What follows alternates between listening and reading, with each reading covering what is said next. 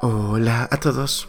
2 de junio y gracias a nuestro devocional Alimento para el Alma, hoy podrán escuchar Dios te despierte.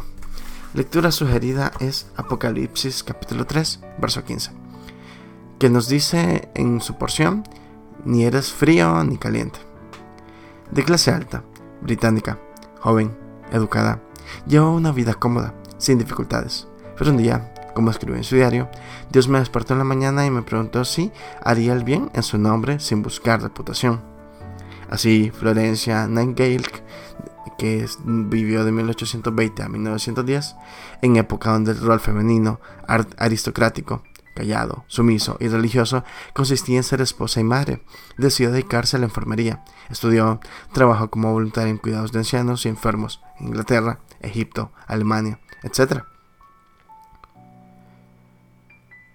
Haciendo importantes reformas en la higiene general, ventilación de salas, llevaba estadísticas, logrando eficientes resultados. Su labor tuvo tal impacto que el ministro de guerra inglés le pidió que fuera donde se desarrollaba la guerra de Crimea, pues los soldados morían más por enfermedades que por heridas de armas. Allá fue, con un grupo de 38 mujeres voluntarias, esforzadas, y encontraron un panorama desolador, pocos médicos, miles de heridos e indiferencia de las autoridades.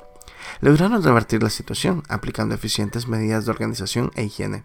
Cuando todos dormían en la noche, Florencia, con una lámpara de aceite, se paseaba entre los heridos, controlando que nada le faltara. Así fue llamada la Dama de la Lámpara. En su vida logró importantes cambios en la mejora del sistema hospitalario y fundamentalmente en la formación del personal de enfermería, que pasó a ser una profesión. La Biblia dice, por cuanto eres tibio y no frío ni caliente, te vomitaré de mi boca, en Apocalipsis 3:16. Este pasaje es un fuerte llamado a despertar del opio de la comodidad y aparente seguridad de nuestras vidas. Jesús dijo, por cuanto lo hiciste a estos pequeñitos, a mí lo hicisteis. Cuando servimos al doliente, a Dios servimos.